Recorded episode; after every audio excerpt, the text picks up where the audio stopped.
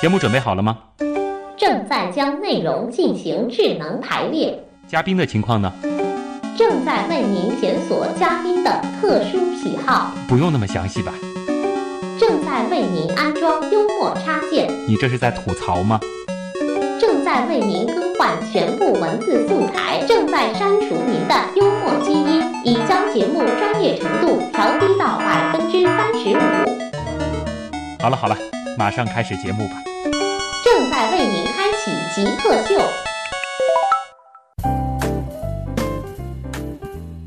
欢迎回来，这里是极客秀，我是曾经的小学折纸兴趣小组小组长徐东。大家好，我是现在正在小学教折纸拓展课的折纸老师梁海生。嗯，今天梁老师坐在我们的录音棚里，让我感觉好像穿越回了小时候。而且，其实他今天带来了好多五颜六色的纸。在节目开始之前，他已经给我开小灶，教了我好多种 A4 纸的折法了。呃，现在大家如果说手边刚好有 A4 纸的话，准备两张，我们跟着梁老师。梁老师手把手教我，然后我也把这个过程告诉大家。我们来折一个好玩的东西啊，呃，两张 A4 纸，梁老师是要给我们做一个基本的您说到的这个白银四面体，是不是？对，是的，是的。嗯，我们就是用一个最简单的方法来、呃、体验一下我嗯们的白银四面体是一个什么样的一个造型，什么样的那个形状。因为也接近我们的端午节了，嗯可能就是跟粽子也有点关系。做个纸粽子，对立体的纸粽子啊。好，那个拿出第一张 A4 纸，然后我们怎么做？好，我们拿出一张 A4 纸，我们有看到 A4 纸上面有四个角，有个对角，我们这对角把它角对角的把它拼起来，哦，角对角的拼起来，嗯然后呢，就它会下面会形成一根折线，形成一个折线，就把下面这根折线呢，把它做成一根那个折叠的一个那个平行，嗯。一条直线，啊。要加强它的折痕，用指甲或者是用一些手把它做成一个加强一下折痕，然后嗯。它这个的就是一个、大家可以看到，这是一个五边形，像个钻石一样得出一个图形。是的，是的，非常正确，嗯。就是很最自然的一个呃对角的一个把那个角嗯，对起来。好，那么得到这个五边形之后，我们该怎么做呢？我们可以来观察一下这张纸啊。这个时候，这张纸你会发现，其实每一面都露出来了一个小小的三角形，是来自于被它覆盖掉的另外那一面。嗯对，是的，我们现在转了一下我们这五边形，看了一下，它其实会有那个有个小三角，小三角是一个小直角三角形，而且它只有两条边。嗯。然后我们就沿着这个条这两可以看到的两条边，嗯把这个小三角把它折叠出来。啊，其实就是把那两个我们刚刚看到多出来的部分，把它折下去。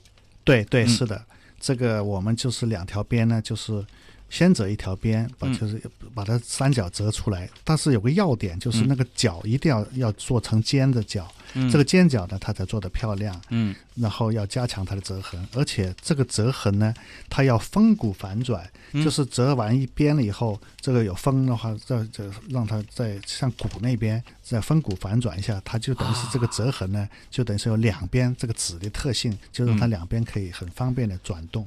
好，那么第二张纸呢，我们也重复这样的操作。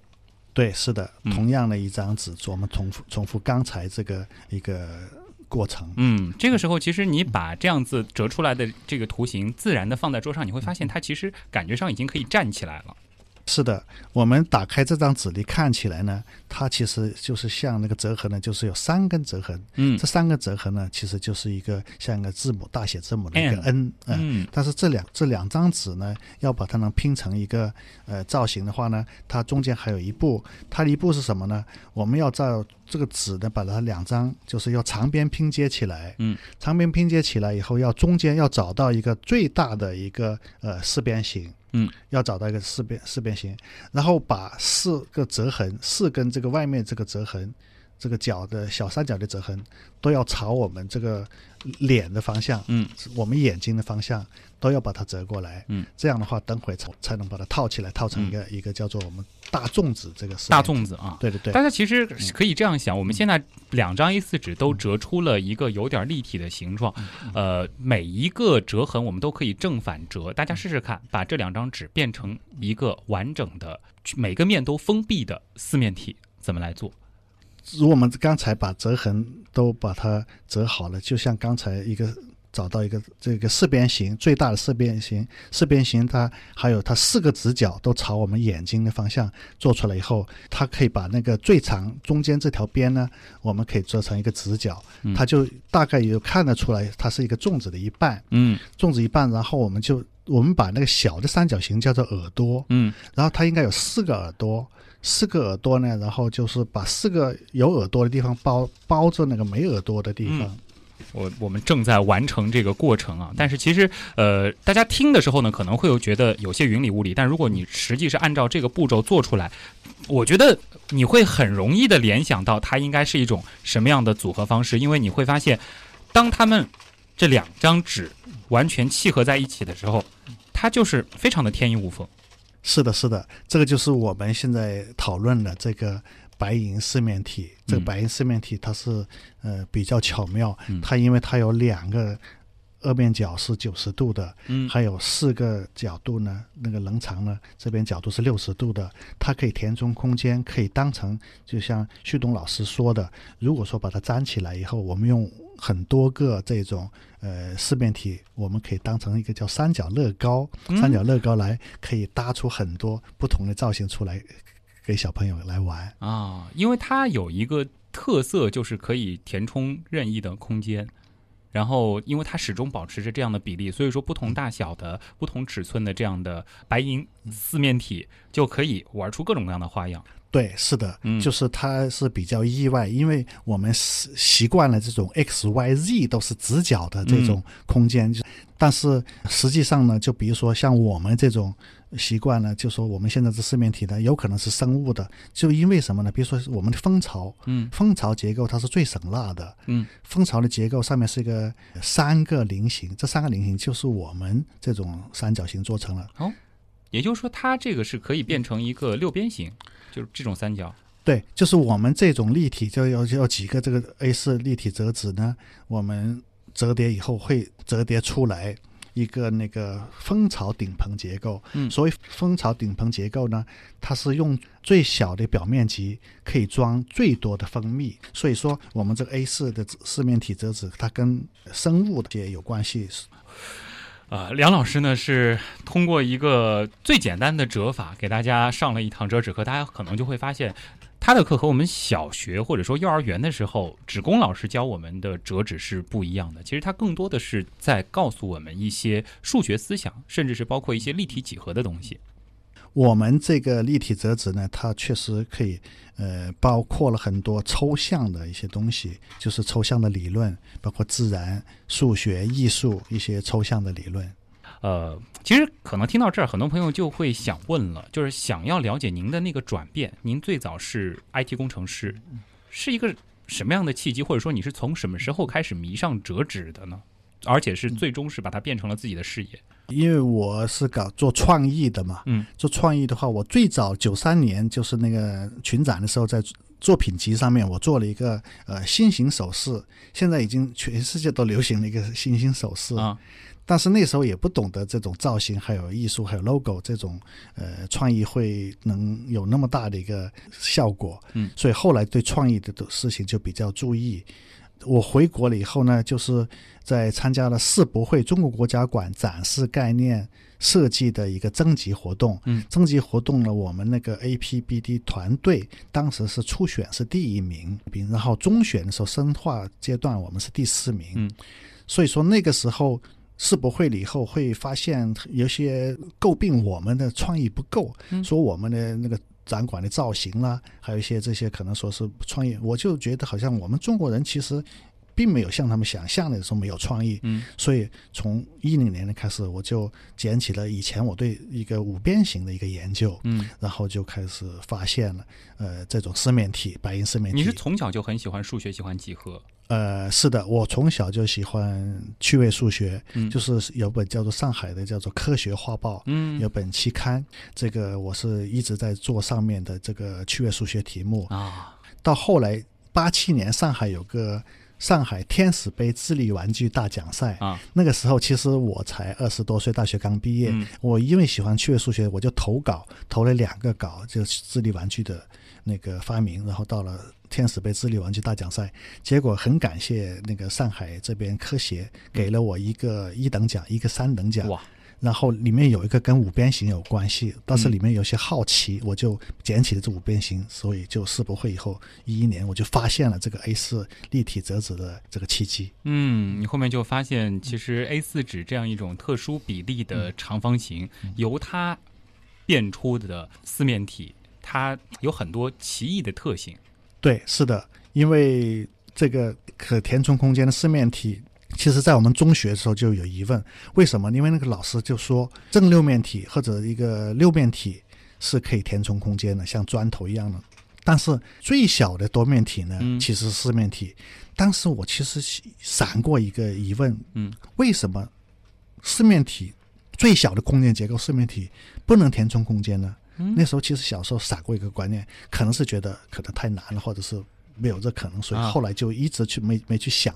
那个时候其实是有过这样一个疑问的。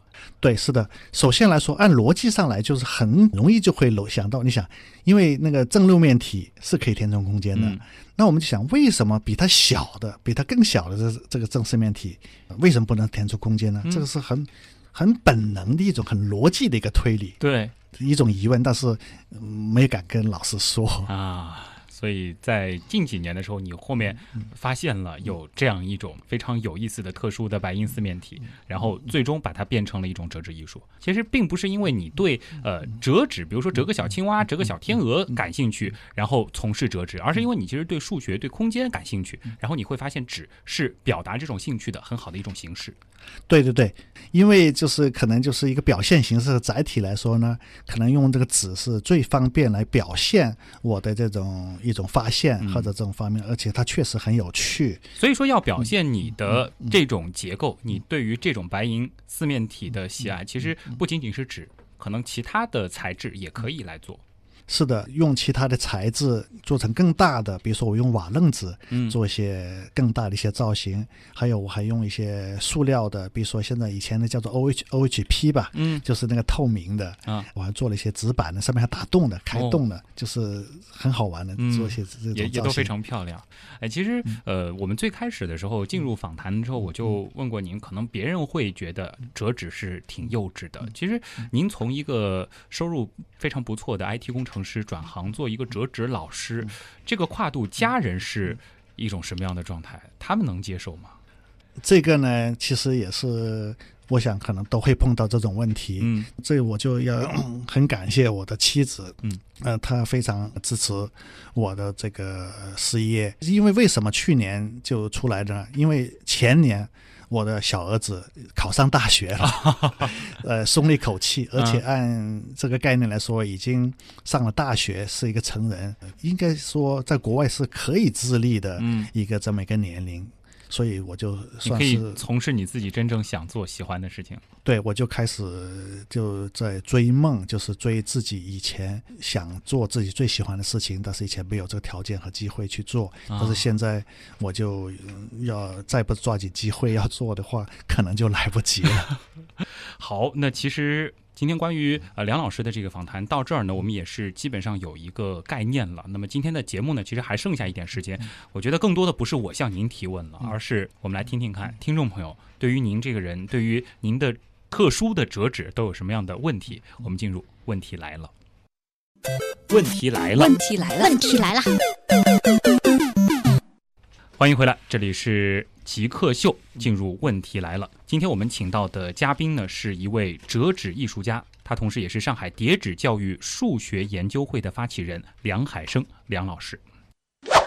有一位叫蓝色透明的网友问啊，说这梁老师，我也想学习折纸，有什么地方可以学吗？他好像这个年纪比较大了，我相信，因为如果是小朋友的话，估计学校、幼儿园能够学到。成年人呢？如果说是想学习折纸，就是传统这种正方形的折纸呢，那可能是应该说一些少年宫啦，还有就买一本书，上面有很多这种书籍，就是上网上面有个叫呃一些折纸的吧啦，还有一些什么折纸这个 mailing list 上面呃，上海好像还没有这个公开活动的折纸协会，嗯，呃，可能在其他地方的呃朋友会找当地的折纸协会。当地的这个折纸协会对，啊，那如果说是要折你这样的纸呢？如果说要体学习立体折纸的话呢，我们现在不定期的，现在我是跟一个叫麦田亲子游的，嗯已经做过了七八期的一个呃这种活动。如果真的还想学的话，那可能就是我们电台办一个班，那我们就来一起来学习。可以来交流一下。那么如果说啊，咱们的听众他不在上海，他也想感受这种立体折纸，有什么渠道吗？那这样吧，就是如果有感受这个渠道，可能会现在我们有个呃邮件列表，嗯就是那个在那个腾讯的 QQ 上面有一个叫做折纸教育，折纸教育呃，都是一些数学老师，嗯折纸的数学老师，喜欢折纸的数学老师都在里面讨论，可以在里面可以学习，可以去感受这样的一个。氛围。怕睁眼的老王说啊，这个梁老师折纸有什么专业的比赛或者展览吗？在国外来说，每年纽约折纸展是一个六月份最大的一个折纸展，嗯，呃，我是打算去的。然后呢，在日本呢有两届，有一个是叫做折纸探征团。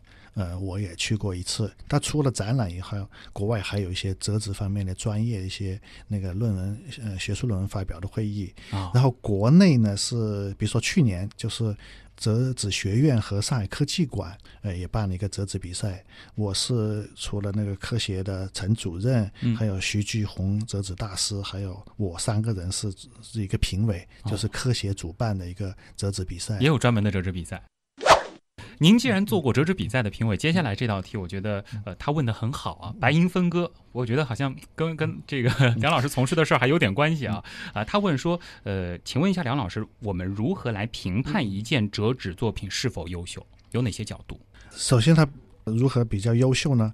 可能我觉得，可能到了我们现在，可能还是一个呃，它的创造性。嗯，所谓创造性就是比较意外，很非常意外，就是大家都不容易想得到。还有一个，它是一个简洁，我觉得一个又又简单又简洁，但是它又可以有一些令人意想不到的一些这种效果，嗯可能是比较优秀吧。它的独创性。带有设计的自然，带有设计的简洁，然后又有一些呃惊人的这种视觉上的冲击。对，是的，是的，因为现在什么像和不像，其实已经是一个次要的了，嗯还是他抽象的东西大概像，或者他能自己能说出这个故事，这个 story。嗯，那这样的话，我觉得他这个作品可能是就是比较优秀，是这种判断。有点像评判艺术品的一些标准。啊，对对对，是的，嗯是的。郭尔说啊，说好的折纸作品它有收藏价值吗？有没有可能通过做折纸艺人赚钱呢？这样说吧，呃，钱，我现在我做做折纸做呢，我也赚到有钱。嗯呃，做一个折纸装置艺术，应该说一个整个团队有几万块钱吧。嗯呃，就是折纸艺人是是可以赚，我上课也可以赚钱。在国外的话，应该说那些折纸艺术品，它都有可以标记到可能一千美元，或者是、呃几百美元是经常有的。就用一张纸，然后折出一个造型，可以卖几百美元、一千美元这样。对，那倒是大师级，但是啊可能他用这个时间来做其他的东西，可能的能赚更多钱。他在这上千部的一个，而且要哦创作的。就别指望靠这个东西发财，但如果你真的喜欢做，它能养活你。呃，这个在国外的话是很专业的，应该说是可以养活吧。嗯它因为收藏来说价值有很多，西班牙美术馆，嗯呃，还有其他美术馆都在收藏。现在国内有个朋友，那个姓刘的一位朋友，嗯，他就是做了很多折纸，得到国外的一些呃收藏。嗯呃，在米兰世博会也会展示展示他的这些一些作品。呃，玫瑰心语其实问的这个问题，我一直也很好奇。虽然说这个小时候我其实也挺喜欢折纸的，嗯但我通常是别人教我这个东西怎么折，或者说看一些折纸的教程。嗯但是其实我特别崇拜一种人，就是他能够自己设计出一个折纸作品。他能够比如说。我我我我会折这个川崎玫瑰，但是我其实特别佩服设计出这样一个造型的人。呃，您能够跟大家说一说这些东西它是怎么设计出来的吗？折纸它是怎么设计的？呃，要设计一个好的作品，创作一个好的作品，这个非常困难。就是他需要的知识是非常综合和深度的一些专业知识。它里面怎么设计呢？可能我们国外呢用的比较多。它就是有个就是那个折纸大师呃罗伯特朗，嗯当然，罗伯特·朗他是最早发明用计算机哦来模拟这个锡片模拟折痕。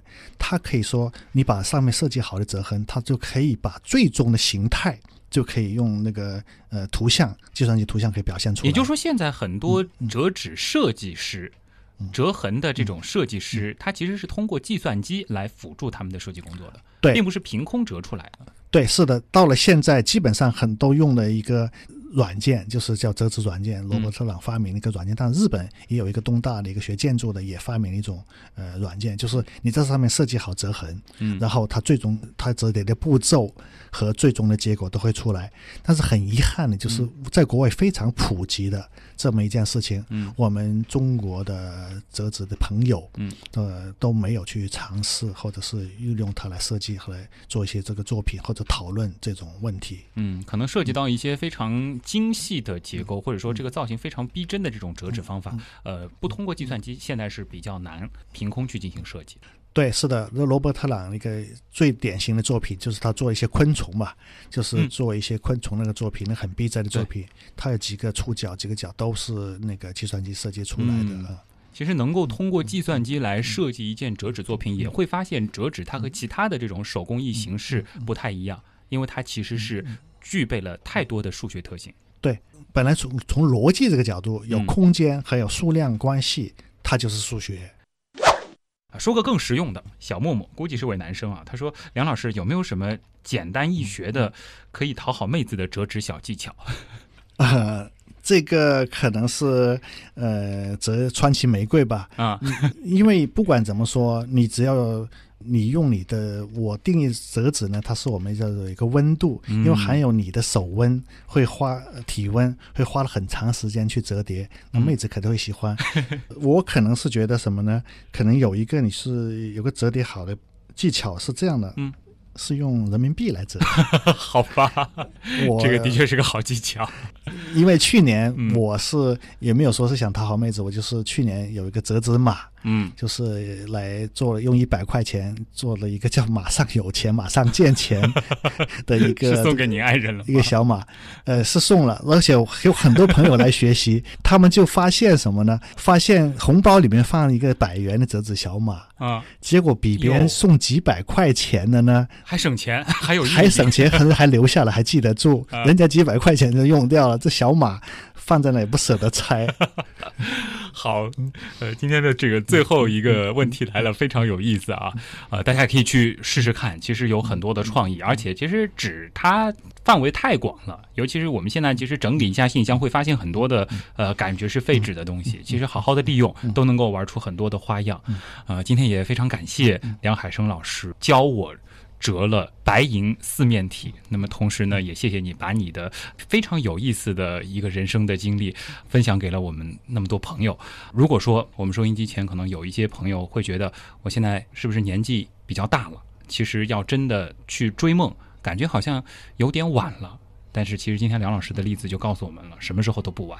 而且你真的踏出了这一步，你会充分感受到追梦的快乐。谢谢梁老师。啊，谢谢旭东，谢谢各位听众。嗯，以上就是本周的极客秀，我是旭东，咱们下周再见。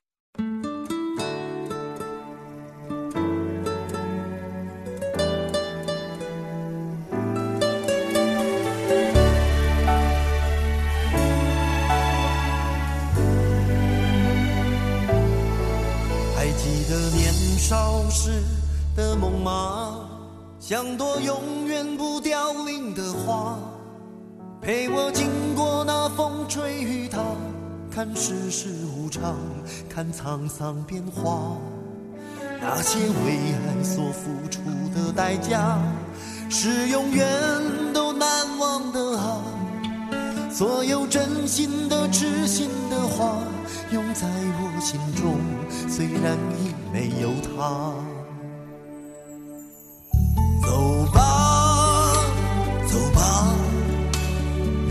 学着自己长大。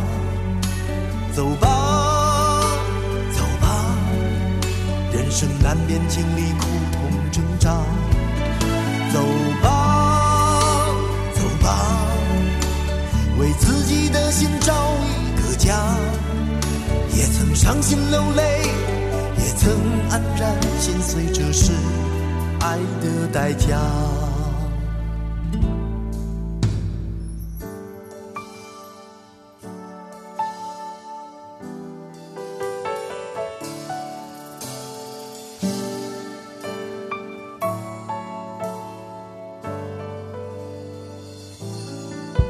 也许我偶尔还是会想他，偶尔难免会惦记着他，就当他是个老朋友吧，也让我心疼，也让我牵挂。只是我心中不再有火花，让往事都随风去吧。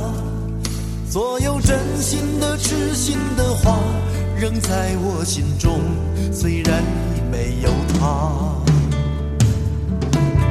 走吧，走吧，人总要学着自己长大。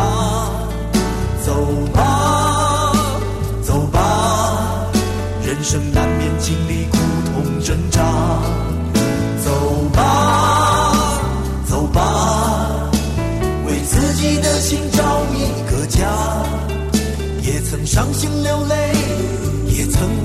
然心碎，这是